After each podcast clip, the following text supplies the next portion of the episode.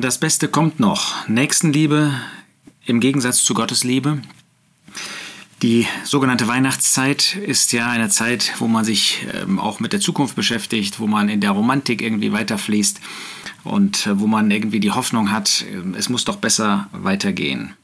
Und in einem Artikel, den ich vor den Feiertagen gelesen habe, wurde auch genau darauf Bezug genommen. Da wurde ähm, vehement dagegen votiert, dass es eine Spaltung der Gesellschaft gäbe und dass die Krise vielmehr zeige, wie stabil die Gesellschaft ist, nämlich genau dann, wenn Nächstenliebe gelebt wird. Dabei wird dann Bezug genommen auf Frank Sinatra und seinen Song The Best is Yet to Come, das Beste kommt noch. Das muss wohl einer der letzten Lieder gewesen sein, die er geschrieben und gesungen hat. Dabei wird dann Bezug genommen, dass die Zukunft vor uns liegt. Nun, das ist eine Binsenweisheit. Ähm, aber dass diese Zukunft gut sein wird. Was ist die Voraussetzung? Da wird dann immer wieder darauf Bezug genommen und ich zitiere das, weil man das auch immer wieder unter Gläubigen hört. Es reicht nicht, dass wir jetzt eine Impfquote von 70 Prozent haben. Wir müssen immer wieder daran erinnern, dass wir nur durchs Impfen einen Ausweg aus der Krise finden. Wie sehen wir Christen das eigentlich? Was ist der Ausweg aus der Krise? Ist das Impfen oder ist das Vertrauen auf Gott?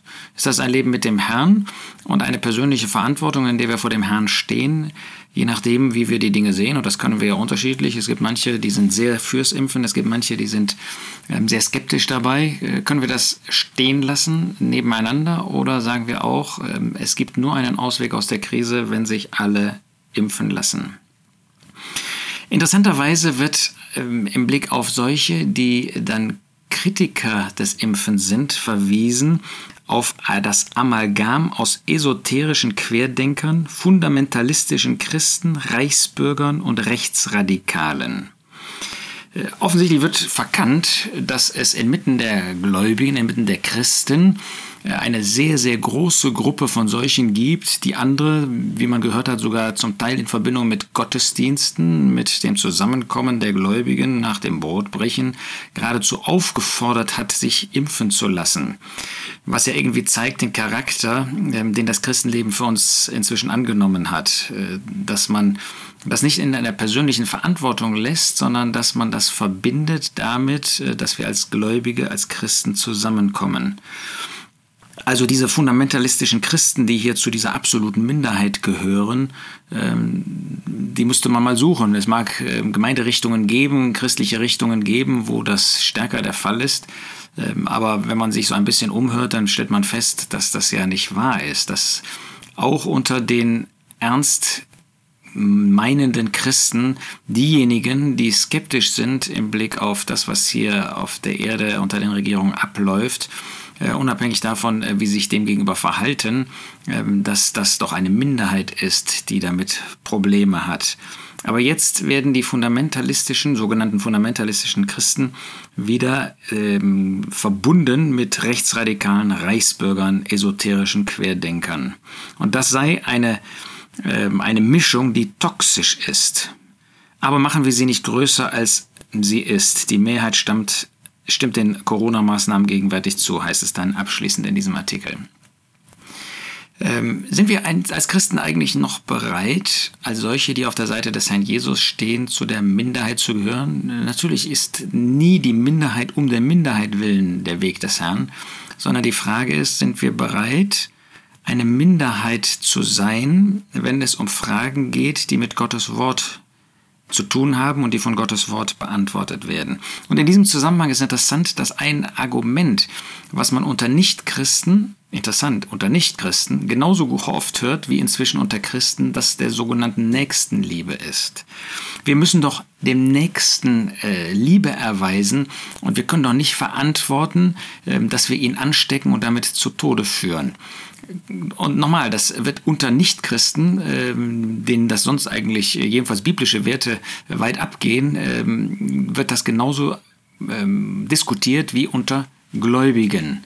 Nun mal abgesehen von der Frage, inwiefern äh, das mit dem Thema überhaupt zu tun hat, äh, ist jetzt mal nicht unser Thema, inwiefern die Impfung mit Nächstenliebe oder nicht Nächstenliebe äh, mit Selbstschutz oder nicht Selbstschutz zu tun hat. ähm, ist es ja interessant, dass dieses Argument der Nächstenliebe aus dem Gesetz kommt. In 3. Mose 19, Vers 18 heißt es, du sollst dich nicht rächen und den Kindern deines Volkes nichts nachtragen, sondern sollst deinen Nächsten lieben wie dich selbst. Ich bin der Herr. Ähm, ähnlich ähm, wiederholt das der Herr Jesus in der sogenannten Bergpredigt. In Matthäus 5, Vers 43 lesen wir, Ihr habt gehört, dass gesagt ist, du sollst deinen Nächsten lieben und deinen Feind hassen. Ich aber sage euch, liebt eure Feinde und betet für die, die euch verfolgen und so weiter. Das heißt, der Herr Jesus zeugt auch von dieser Nächstenliebe Jüngern gegenüber. Und wir können ja nicht deshalb sagen, weil das Teil des Gesetzes ist, dass uns das als Christen, als Gläubige nicht zu sagen hat. Nächstenliebe. Ähm, nicht von ungefähr ist ja bemerkenswert, dass der Apostel Paulus zwar auch in Verbindung mit dem Gesetz, aber doch in Römer 13 in Verbindung auch interessanterweise mit dem Gebot äh, der Regierung sich unterzustellen, zu unterstellen, sagt, ähm, das, äh, das Gesetz zitiert und sagt, seid niemand irgendetwas schuldig, als nur einander zu lieben. Denn wer den anderen liebt, hat das Gesetz erfüllt. Und da wird auch, du sollst deine Nächsten lieben wie dich selbst zitiert. Die Liebe tut dem Nächsten nichts Böses. So, das ist die Nächstenliebe. Jetzt ist die Gefahr, dass man Nächstenliebe und die Liebe zu Gott einander entgegenstellt. Und das dürfen wir nicht. Wir dürfen auf der einen Seite niemals denken, dass wenn ich meinen Nächsten liebe, dann stünde das im Widerspruch zu der Liebe Gott gegenüber. Sondern wenn wir Gott lieben, leben, lieben wir auch unseren Nächsten. Wie sagt das der Apostel Johannes in seinem ersten Brief, 1. Johannes 4, äh, lesen wir in Vers 20, wenn jemand sagt, ich liebe Gott und hasst seinen Bruder, so ist er ein Lügner. Nun ist Ihr Bruder natürlich nicht Mensch einfach, ähm, sondern ist sein derjenige, der gläubig ist, derjenige, der jedenfalls sein Bekenntnis nach zu den Kindern Gottes gehört. Wenn ich Gott liebe, liebe ich auch meinen Bruder. Das heißt, das sind niemals Gegensätze. Das heißt, wenn ich etwas tue, was mein Bruder vielleicht als nicht gut empfindet, dann müssen wir immer überlegen, ist das wirklich Nächstenliebe, wenn ich es nicht tue, wenn ich so handle, dass mein Bruder ja, das nicht für gut findet? Oder hat er eine Erwartung, die einfach verkehrt ist? Ja, wir sind ja nicht, wir lieben ja nicht deshalb unseren Bruder, weil wir das alles erfüllen, was er sich von uns wünscht, sondern wir erfüllen dann das Gebot des Herrn, wir sind dann dem Herrn gehorsam, wir lieben dann Gott, wenn wir das tun, was zum Segen meines Bruders, meiner Schwester ist. Und das muss man für sich selbst beantworten, auch im Blick auf das Impfen. Denn es ist ja interessant, dass es dann auch weiter heißt in 1. Johannes 5, Vers 1, jeder, der glaubt, dass Jesus der Christus ist, ist aus Gott geboren. Und jeder, der den liebt, der geboren hat, liebt auch den, der aus ihm geboren wird oder ist. Das heißt, da wird nochmal deutlich, die Liebe nach oben und die Liebe zur Seite, sie gehören eng miteinander verbunden.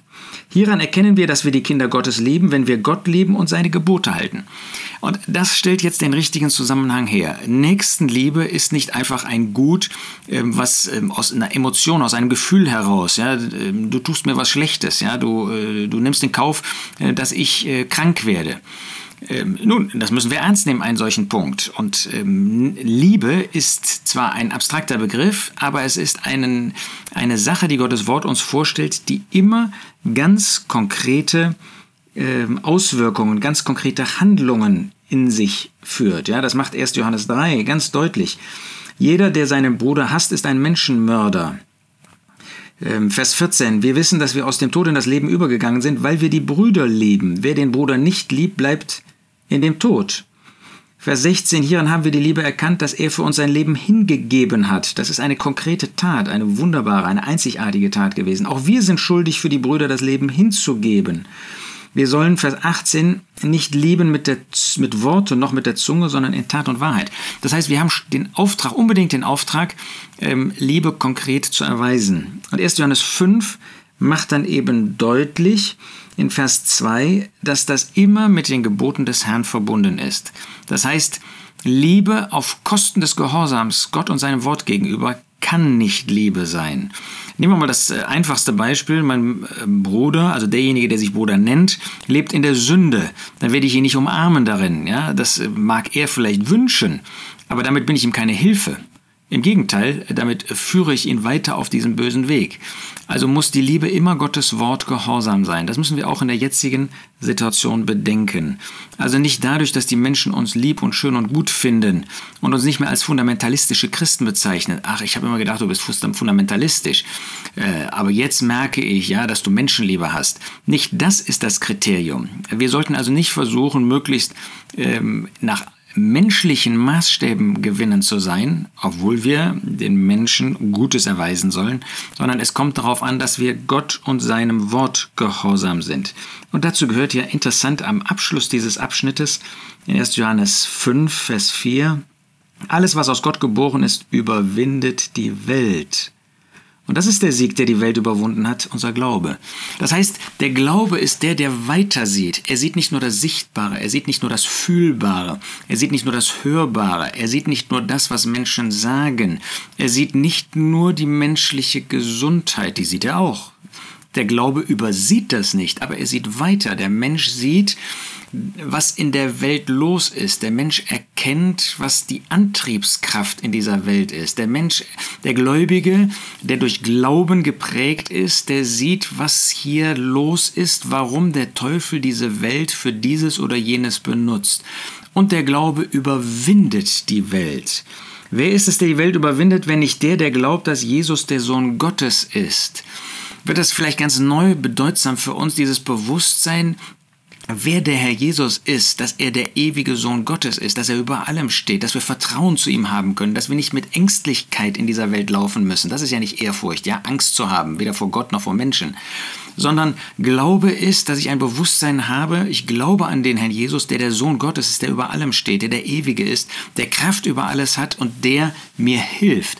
Auch diese Anfeindungen, auch das in die Ecke stellen in dieser Welt zu überwinden, dadurch, dass ich an ihm festhalte. Nächstenliebe und Liebe zu Gott, sie gehören zusammen, aber haben natürlich eine Priorisierung. Das erste ist, dass unsere Beziehung zu Gott stimmen muss. Und wenn diese Beziehung stimmt, dann werden wir auch im Blick auf unsere Mitmenschen, dann werden wir auch im Blick auf unsere Mitgläubigen zu dem richtigen Urteil kommen. Und dann ist es natürlich die Herausforderung, wo wird ähm, die Liebe Gottes, wo wird sie zur Selbstliebe? Das ist ganz interessant in einem Bibelkommentar, den ich gefunden habe, ähm, zu 1. Johannes 5. Da sagt der Schreiber, noch ein Gedanke mag, weil auch von der Bruderliebe die Rede war, hinzukommen. Wird nicht ein Herz, das die Welt liebt, den Kindern Gottes weggestohlen? Die Bruderliebe erlischt und macht der Eigenliebe Platz. Das alles geht zumeist allmählich und unbemerkt vonstatten. Darum ist die Welt um uns gerade so gefährlich wie ein Schle eine schleichende Malaria. Ihr lähmender Einfluss wird im Allgemeinen viel schwerer erkannt, als wenn wir eine bestimmte Wirksamkeit des Fleisches in uns zu beklagen haben.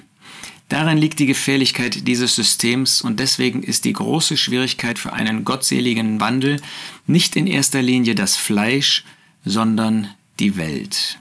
So sind es Gehorsam und Bruderliebe, deren Ausübung die Welt mit ihren Bundesgenossen feindlich gegenübersteht und sie zu verhindern sucht.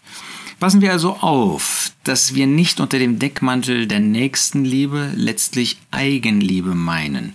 Und das gilt für mich genauso wie für meinen Bruder. Das gilt für mich, der ich meine Überzeugung habe vor dem Herrn, wie vielleicht mein Bruder, der eine andere Überzeugung hat. Wir müssen immer aufpassen, dass wir nicht zur Nächstenliebe auffordern, obwohl wir Eigenliebe meinen. Dass wir nicht die Nächstenliebe verneinen, aber meinen, in Wirklichkeit in unserem Herzen unsere Eigenliebe. Wir wollen uns also selber prüfen. Das Beste kommt noch. Das gilt für uns, gerade für uns als Gläubige und eigentlich nur für uns als Gläubige. Aber die Frage ist, ob wir hier auf dieser Erde schon auf dem Weg praktischerweise sind, dieses Bessere, dieses Beste schon zu verwirklichen.